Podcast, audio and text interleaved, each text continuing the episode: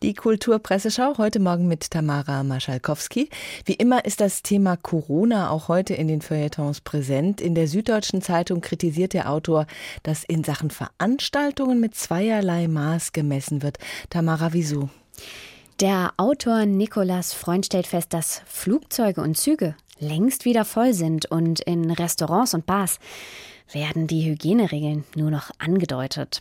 Er versteht nicht, wieso Veranstaltungen in der Kulturbranche nicht stattfinden können oder nur unter sehr strengen Maßnahmen. Und kreative Lösungen für Veranstaltungen gibt es ja auch schon viele. Ob man jetzt die Besucherzahlen beschränkt, die Räume größer macht oder Veranstaltungen auch teilweise ins Internet verlegt. Außerdem das gibt ja immer noch auch Masken und Belüftung. Der Autor weist darauf hin, dass auch an der Kulturbranche Millionen Jobs hängen. Er hat den Eindruck, die Kultur wird geopfert, um in anderen Bereichen wieder Normalität möglich zu machen. Und das findet er sehr ärgerlich, denn gerade die Kultur ist nicht verzichtbar, weil sie Diskussion führt und eben auch Ideen entwickelt. Und das sei gerade jetzt wichtiger denn je. Recht hat er. In der Welt und der FAZ geht es heute um das neue Stück des Autors Ferdinand von Schirach. Schon der Vorgänger Terror war ja sehr erfolgreich. Wir erinnern uns, darin ging es um eine Gerichtsverhandlung, nach der das Publikum entscheiden durfte, ob der Tod von Flugzeuginsassen es rechtfertigt, ein ganzes Stadion voll mit Menschen zu retten. Knüpft von Schirach an diesen Erfolg jetzt an? Ja, auch in diesem Stück darf am Ende das Publikum entscheiden. Die Premiere gab es jetzt in Düsseldorf und Berlin, also doppelt und auch gleichzeitig. Und die FAZ hat auch gleich zwei Autoren zu den beiden jeweiligen Premieren geschickt. Mhm. Im Stück geht es diesmal um die Frage, ob wir das Recht haben auf einen selbstbestimmten Tod. Der Autor der Welt findet, das würde zu einem Land wie der Bundesrepublik passen, denn hier wird ja schon seit Jahrzehnten über dieses Thema diskutiert. Mhm.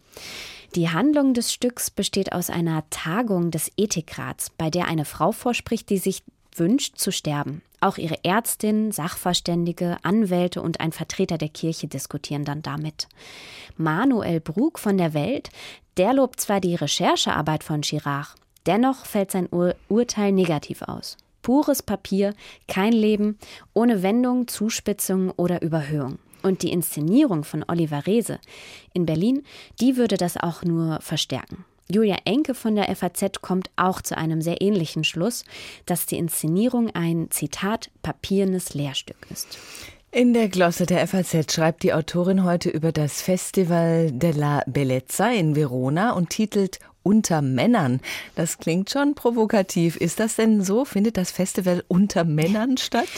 Zumindest das Programm besteht nur aus Männern. 24, um genau zu sein. Als würde es ja keine weiblichen Intellektuellen geben, die zu dem Thema Schönheit und Eros etwas zu sagen hätten. Es befindet sich in dem Programm, abgesehen von einer Schauspielerin, die das Fest eröffnen soll, keine einzige Frau. Die Empörung jetzt ist groß und den Veranstaltern wird vorgeworfen, dass sie die weibliche Perspektive darauf einfach ignorieren. Die italienische Autorin Letizia Pezzali, die twitterte jetzt angriffslustig, sie nehme an, das Festival finde in Saudi-Arabien statt.